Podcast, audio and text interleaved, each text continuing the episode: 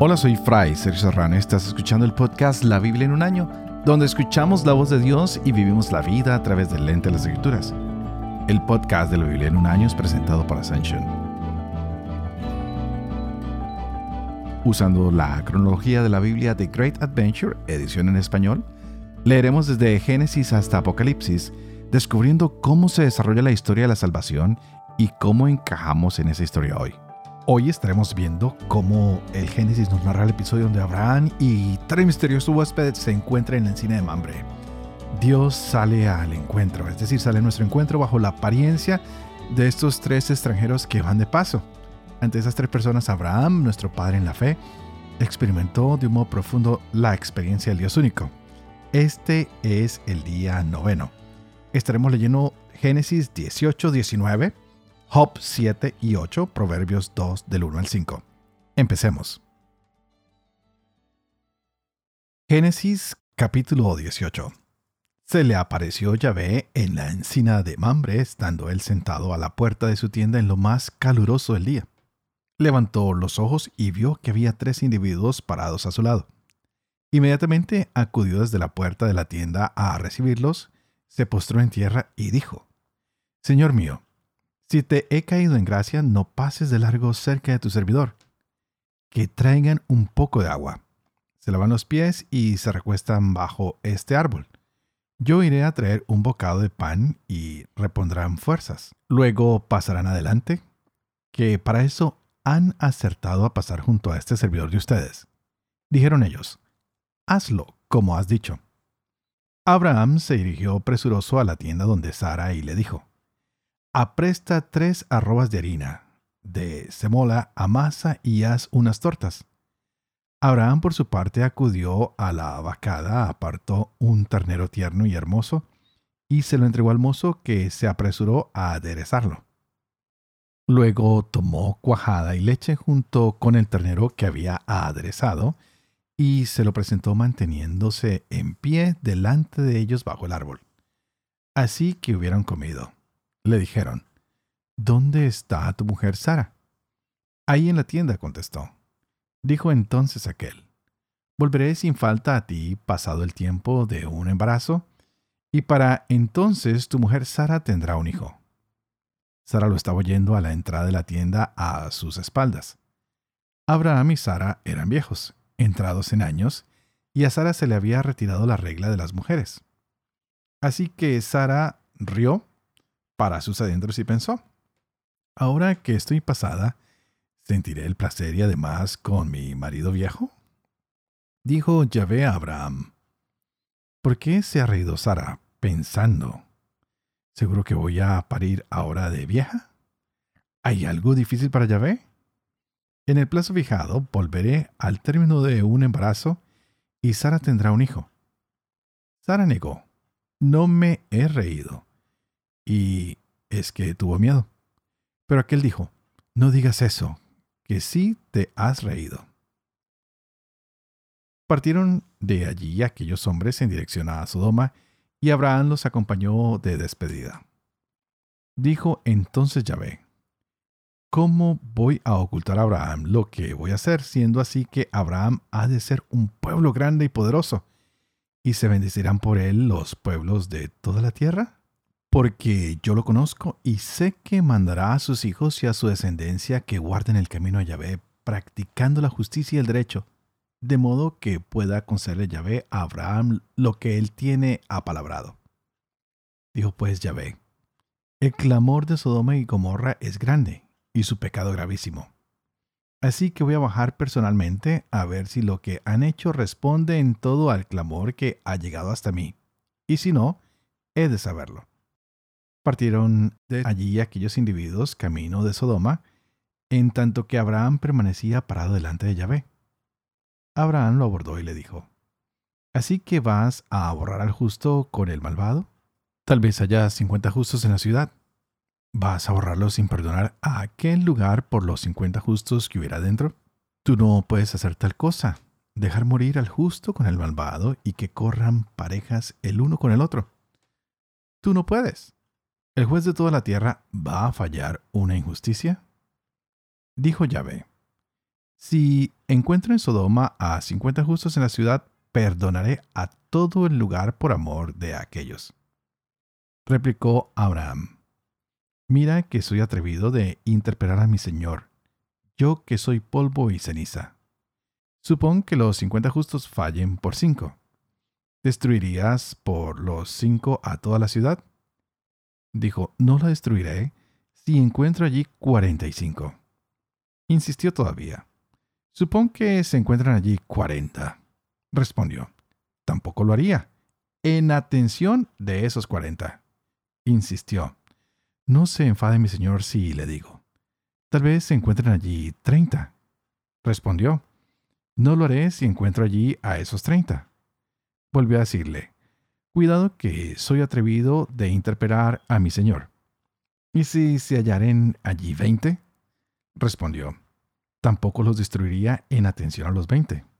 Insistió, vaya, no se enfade mi señor, que ya solo hablaré esta vez. ¿Y si se encuentran allí diez? Dijo, tampoco los destruiría en atención a los diez. Partió Yahvé, así que hubo acabado de conversar con Abraham, y éste se volvió a su lugar. Los dos ángeles llegaron a Sodoma por la tarde. Lot estaba sentado a la puerta de Sodoma. Al verlos Lot se levantó a su encuentro y postrándose de rostro en tierra dijo, Les ruego, señores, que vengan a la casa de este servidor suyo. Pasan la noche, se lavan los pies y de madrugada seguirán su camino. Ellos dijeron, No, pasaremos la noche en la plaza. Pero tanto porfió con ellos que al fin se hospedaron en su casa. Él les preparó una comida, cociendo unos panes enseños y comieron. No bien se habían acostado cuando los hombres de la ciudad, los sodomitas, rodearon la casa desde el mozo hasta el viejo. Todo el pueblo sin excepción. Llamaron a voces a Lot y le dijeron, ¿Dónde están los hombres que han venido a donde ti esta noche. Sácalos para que abusemos de ellos. Lot salió donde ellos a la entrada, cerró la puerta detrás de sí y dijo, Por favor, hermanos, no hagan esta maldad. Miren, aquí tengo dos hijas que aún no han conocido varón. Se las sacaré y hagan con ellas como bien les parezca. Pero a estos hombres no les hagan nada, que para eso han venido al amparo de mi techo. Pero ellos respondieron, Venga ya. Uno que ha venido a avecindarse va a meterse a juez. Ahora te trataremos a ti peor que a ellos.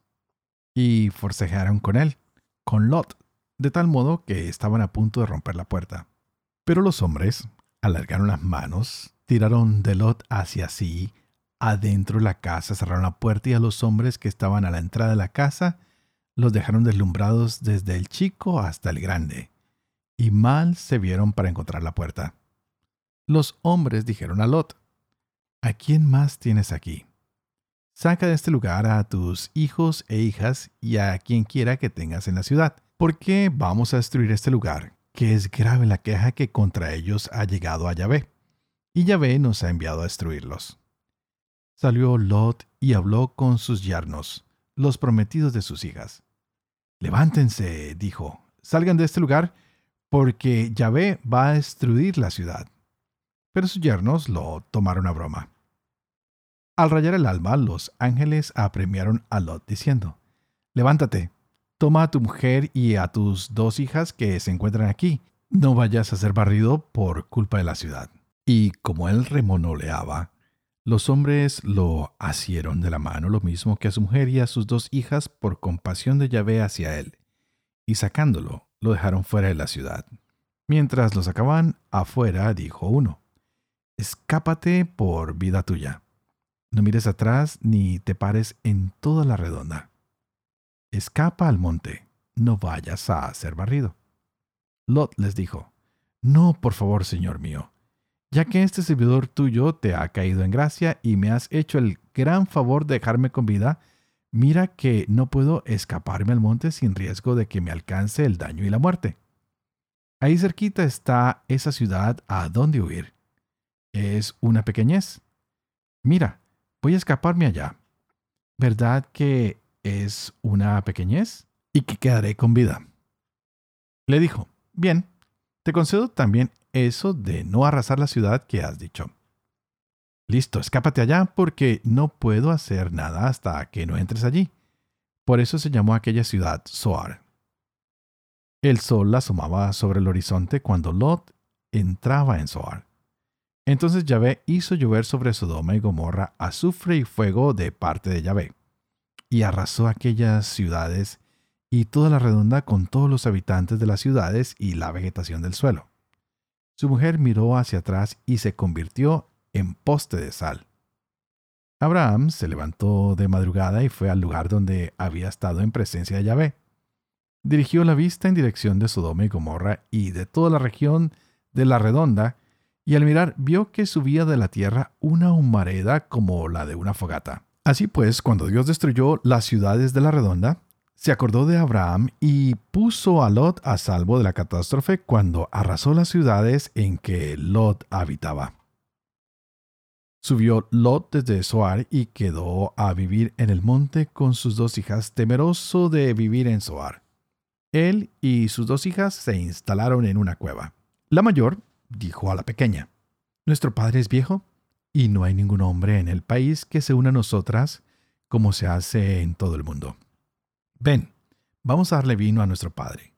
Nos acostaremos con él, y así engendraremos descendencia. En efecto, aquella misma noche dieron vino a su padre. Entró la mayor y se acostó con su padre sin que él se enterara de cuándo se acostó ni cuándo se levantó. Al día siguiente dijo la mayor a la pequeña, Mira, yo me he acostado anoche con mi padre. Vamos a darle vino también esta noche y entrarás tú a acostarte con él, y así engendraremos de nuestro padre descendencia. Dieron pues también aquella noche vino a su padre, y la pequeña se acostó con él sin que él se enterara de cuándo se acostó ni cuándo se levantó. Las dos hijas de Lot quedaron embarazadas de su padre. La mayor dio a luz un hijo y lo llamó Moab. Es el padre de los actuales moabitas. La pequeña también dio a luz un hijo y lo llamó Ben Ami es el padre de los actuales amonitas.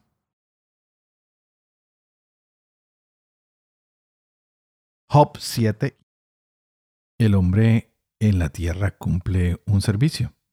Vida de mercenario es su vida. Como esclavo suspira por la sombra. Como jornalero aguarda su soldada. También yo comparto meses baldíos. Noches de agobio me tocan en suerte. Al acostarme pienso, ¿Cuándo llegará el día? Y al levantarme, ¿cuándo se hará de noche? Me harto de pesadillas hasta el alba.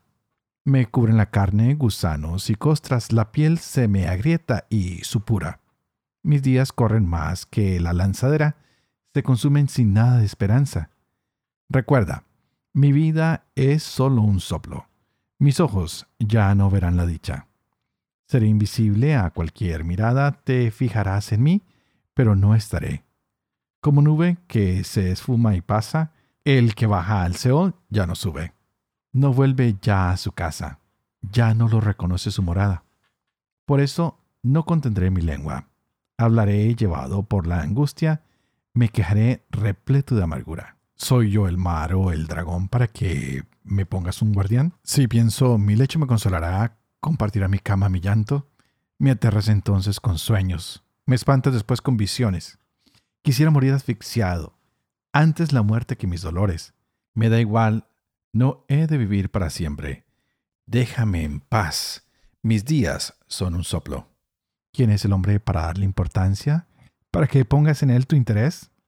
¿Para que lo inspecciones cada mañana y a cada instante lo pongas a prueba? ¿Dejarás alguna vez de mirarme? ¿Me darás tiempo a tragar saliva? Si he pecado, ¿en qué te afecta? Centinela de los hombres. ¿Por qué convertirme en blanco? ¿Por qué te sirvo de carga? ¿Por qué no olvidas mi ofensa? ¿Pasas por alto mi culpa? Si pronto yaceré en la tierra y no estaré aunque me busques. Bildad de Suhat respondió así. ¿Hasta cuándo hablarás de este modo con palabras como viento impetuoso? ¿Puede Dios torcer el derecho, pervertir Chadai la justicia? Si tus hijos pecaron contra él, ya los puso en poder de su delito. Pero si buscas pronto a Dios y diriges tu súplica a Chadai, si eres intachable y recto, de inmediato velará por ti, te devolverá tus legítimos bienes. Tu pasado será una miseria comparado a tu espléndido futuro. Pregunta si no a pasadas generaciones, medita en la experiencia de sus mayores. De ayer somos nosotros, nada sabemos. Nuestra vida en la tierra pasa como sombra. Pero ellos te instruirán, te hablarán con máximas sacadas de la reflexión. ¿Brota el papiro fuera de la marisma? ¿Crece el junco fuera del agua? Todavía verde sin ser cortado antes que cualquier hierba se agosta. Así es el fin de quien Dios se olvida. La esperanza del impío fracasa. Su confianza solo es un hilo, una telaraña su seguridad. Se apoya en ella y no aguanta, se agarra a ella y no resiste. Lleno de savia a pleno sol, sus renuevos brotan por su jardín. Se enredaban sus raíces en la roca. Vivía agarrado al tapial. Pero lo arrancan de su sitio y éste lo niega. Jamás te he visto. Así acaba su alegre vida mientras otros de la tierra brotarán. Pero Dios no rechaza al honrado ni echa una mano al malvado. Aún puede llenar tu boca de risas, tus labios de júbilo. Tus enemigos se cubrirán de vergüenza. La tienda de los malvados desaparecerá. Proverbios 2, 5 Hijo mío, si aceptas mis palabras y retienes mis mandatos, prestando atención a la sabiduría y abriendo tu mente a la prudencia, si invocas a la inteligencia y llamas a la prudencia, si la buscas como al dinero y la rastreas como a un tesoro, entonces comprenderás el temor de Yahvé y encontrarás el conocimiento de Dios. Padre misericordioso, tú que haces elocuente la lengua de los niños, educa también la mía, e infunde en mis labios la gracia de tu bendición, Padre, Hijo y Espíritu Santo. Pero también te pido que ores por ti mismo, para que el Señor abra hoy tu mente, para que al abra tu corazón, y así podamos gozar de esta palabra de Dios en nuestras vidas hoy. Les quiero recordar que este podcast de la Biblia en un año es producido por Ascension Press y estamos usando la cronología de la Biblia de Great Adventure en la edición en español y este tiene un enfoque eh, innovador para comprender la historia de nuestra salvación. Este, este plan fue desarrollado por el, reconocido profesor de Biblia católica Jeff Kevins, con quien he tenido el placer de compartir. Pero bueno, vamos a volver a estos dos capítulos del Génesis hoy maravillosos que nos traen grandes sorpresas. Uno, lo importante que es atender a las personas que llegan a nuestras casas, a las personas que van de camino. Algo que me llamó mucho la atención es ah, la, la escultura que se puso en la, en la Plaza de San Pedro el 29 de septiembre del 2019, que se llama Ángeles sin saberlo en español. Y el año pasado vino a Nueva Orleans, que estábamos celebrando lo que es el Día Mundial de los Inmigrantes y de los Refugiados y que ah, fue inspirada por este texto que eh, está en, en Hebreos a ah, 13.2 que dice que hay que darle la bienvenida a los extranjeros porque algunos sin saberlo hemos atendido a ángeles que están en medio de nosotros. Y es lo que le pasa hoy a Abraham. Él no sabía quién eran estos tres hombres, y empieza a atenderlos y en medio de la atención que les está haciendo, pues le llega ese regalo. Eran ángeles, era el mismo Dios que había venido a visitarlo. Estos tres hombres que aparecen repentinamente son un regalo para Abraham. Él los trae a su casa, a su tienda, para que coman, se prepara con ellos. Es más, la atención que les da de ofrecerles cómo limpiarse los pies, cómo estar tranquilos, cómo estar cómodos, es algo muy importante que nos acerca a lo que es sobrenatural, a lo que está sucediendo. Es un regalo de Dios hacia el hombre y un hombre que responde a Dios de una manera generosa y abundante. Dios trae este regalo para Abraham, para su esposa Sara se convierte este regalo en algo casi que imposible, porque ya está vieja, porque ya no tiene la regla, porque Abraham está viejo y Dios viene a mostrarnos que lo que él dice eso sucede. Así que cuando tú creas que en tu vida ya las cosas no pueden pasar, que ya no hay solución, que todo se acabó, que lo que el mundo ha dicho es la última palabra, y lo he visto en muchos casos de enfermos que visito en los hospitales. Cuando voy dicen, no, este, este, este hombre o esta mujer están desahuciados y oramos y hacemos la unción de los enfermos y después la persona se levanta y de los cuatro meses que le habían dado de vida, dura dos años o cinco años o seis años o bueno, no sé, duran más de lo estimado. Nos damos cuenta que para el hombre las cosas pueden tener un fin, pero para Dios nunca. Para Dios no hay nada, absolutamente nada imposible.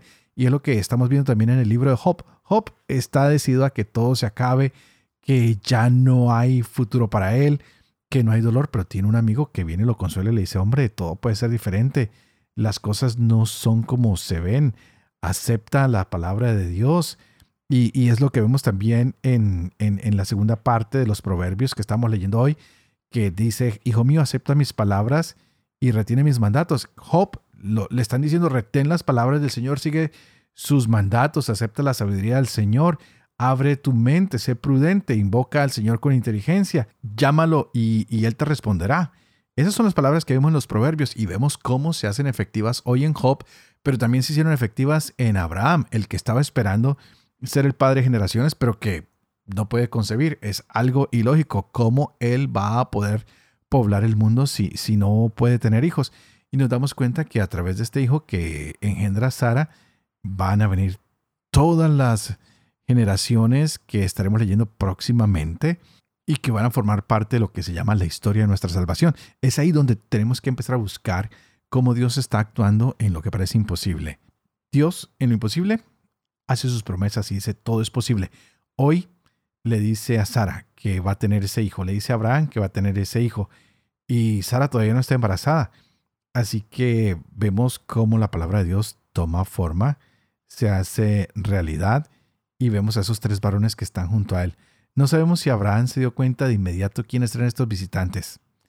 Tal vez Abraham tuvo que pensarlo después y darse cuenta que era Dios. No sabemos, pero es como Dios a veces nos habla con personas que van apareciendo en nuestro camino y después nosotros confirmamos y decimos, oh Dios mío, no sabía que eras tú que te aparecías en esa persona y que me traías esa voz de esperanza, esa voz de promesa que hoy se está cumpliendo en mi vida. Y, y, te aseguro que si buscas en tu pasado, ha habido mucha gente que en los momentos de negación, en los momentos en que todo es oscuro, en los momentos que todo parece imposible, esas personas han aparecido y te han enseñado que tenemos un Dios que es de esperanza, que es un Dios que está dispuesto a ayudarnos. Hoy Sara se rió y dijo, wow, esta promesa será cierta o no será cierta. Y resulta que ella no podía creer que Dios le iba a dar a este hijo como resultado tal vez de una relación sexual, pero Dios tiene sus maneras de hacer las cosas. Dios siempre está para ayudar al que es débil, está ayudando al que está frustrado. ¿Y qué más podríamos pensar que las promesas de Dios ayudan a salir de nuestras frustraciones, de nuestros dolores, de nuestros imposibles y que con Él vemos una luz de esperanza. Por eso este podcast es muy importante para que ustedes y yo encontremos a un Dios que es un Dios de amor, de esperanza, que no se pone a mirar el pecado de las hijas de Lot, pero que se pone a mirar la necesidad de Abraham y de Sara, que empieza a buscar cuál es la manera de instruirnos, de ayudarnos a salir adelante. Es un Dios que aunque nosotros seamos infieles, Él permanece fiel porque Dios no puede negarse a sí mismo. Dios no puede negar que es bueno, bello y bondadoso. Así que hoy te invito a que abras tu corazón y que le digas al Señor, Señor, si hay algo imposible en mi vida, yo sé que tu promesa es más fuerte que toda la oscuridad, que toda la dificultad que está pasando en mi vida. Señor, hoy quisiera pedirte que me abras esa nueva luz, que haya vida en mi hogar, que haya vida en mi familia y que aunque nos dé risa o al mundo le dé risa porque confiamos en ti, sabemos que contigo hay victoria porque tú mandas a tus ángeles o vienes tú mismo en nuestro rescate. Queridos amigos, antes de terminar, como siempre, quiero pedirles a ustedes que por favor oren por mí, para que yo pueda ser fiel a este ministerio que se me ha confiado, para que pueda vivir con fe esto que estamos compartiendo aquí, que nada más ni nada menos es la palabra de Dios, la historia de nuestra salvación, para que yo pueda enseñar la verdad y para que también pueda cumplir lo que he enseñado. Y que la bendición de Dios Todopoderoso, que es Padre, Hijo y Espíritu Santo, descienda sobre cada uno de ustedes y los acompañen siempre. Y por favor no te olvides de que hoy puedes alabar, bendecir y predicar con la palabra de Dios. Nos vemos mañana. Comparte este mensaje con tus seres queridos, con tus amigos, con tus compañeros. Y mañana estaremos con Génesis 20, 21, Job 9, 10 y estaremos en Proverbios capítulo 2 del 6 al 8. Que Dios los bendiga.